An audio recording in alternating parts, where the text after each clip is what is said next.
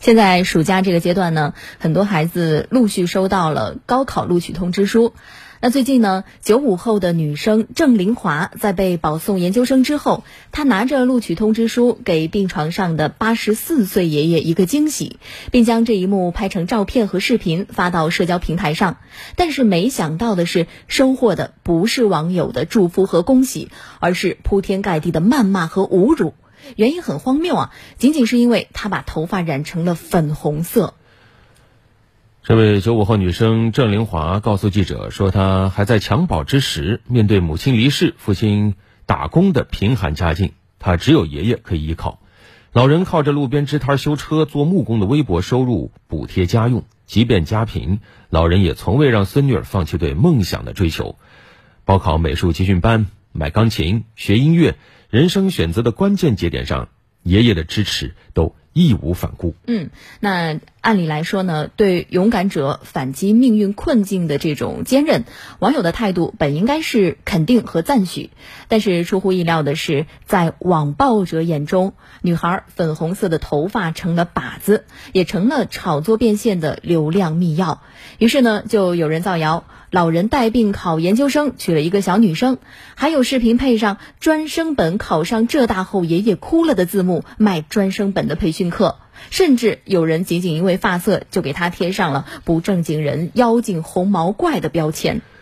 这讨厌不讨厌啊？无独有偶呢，就在不久前，安徽有个女孩小鱼，她在网上呢晒出了自己和未婚夫的订婚照啊，这多喜庆的一件事情啊，应该恭喜她。但是呢，因为她的着装却给自己惹来了一场网暴啊，有不少一些人呢在网上对她的这个长相评头论足，评价他的衣服，甚至谣传他是合肥啊某洗浴会所八号技师。一些人甚至私信他问所谓的一些八号技师的细节等等，导致小鱼几乎崩溃。嗯。那在网络时代，面对身边的人和事，我们都有权发表自己的看法。但是，怎样才能避免偏见、杜绝暴力、远离伤害呢？今天热点里的价值观，来听湖北省社科院马岩所副研究员杨丹的观点。热点里的价值观，湖北之声、湖北省社科院联合出品。这两件事。叫人看了非常惊讶，也很愤怒。一个优秀的女孩，仅仅只是染了与常人有异的发色，就被打上了不良少女的标签；一个订婚而幸福满满的姑娘，只是穿着清凉，就被划归从事边缘职业的人群。这种标签化、脸谱化，再加上网络发生的随意化、简单化，让网络风暴瞬间席卷了这两位女孩。网络时代，人们看到自己有兴趣的事。自然是要说几句，正所谓不吐不快。然而权利给你，但责任也在你。可能有人觉得我就是在网上说几句能咋地？要知道，中国自古就有人言可畏的说法。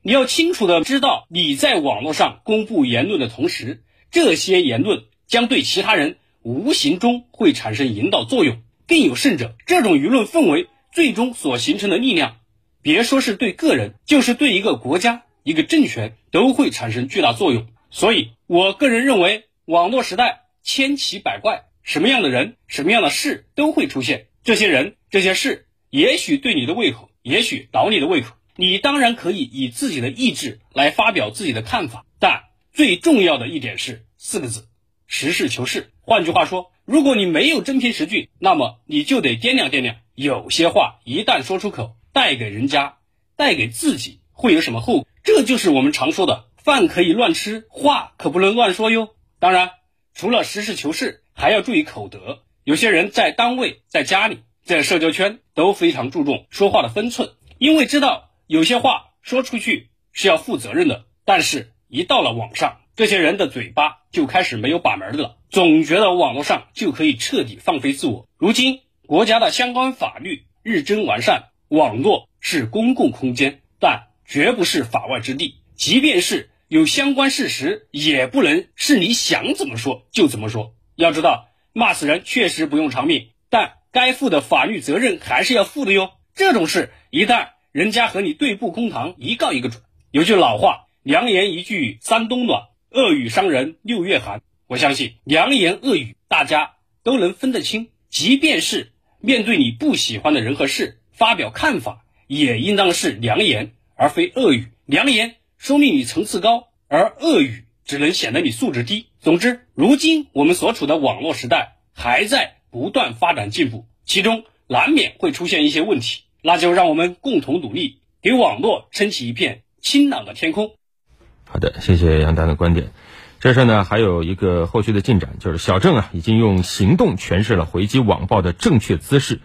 经过复杂繁琐的维权之后呢，他公证了上千条有严重侮辱性的内容，准备起诉网暴者。他说不想放过每一个网络暴力的人。是的，只要个体多一点较真的精神，充分运用法律维护自身的正当权益，这是打击网暴乱象的关键一环啊。不过我们要说，这个个体相较于那些体量庞大。又躲在键盘后面的这个网暴者，力量对比还是悬殊的。打击网暴，还要夯实网络平台的责任啊！要用严密的制度和程序把网暴拦截在伤害造成之前啊！对于网暴者的强盗逻辑，绝对不能妥协和听之任之。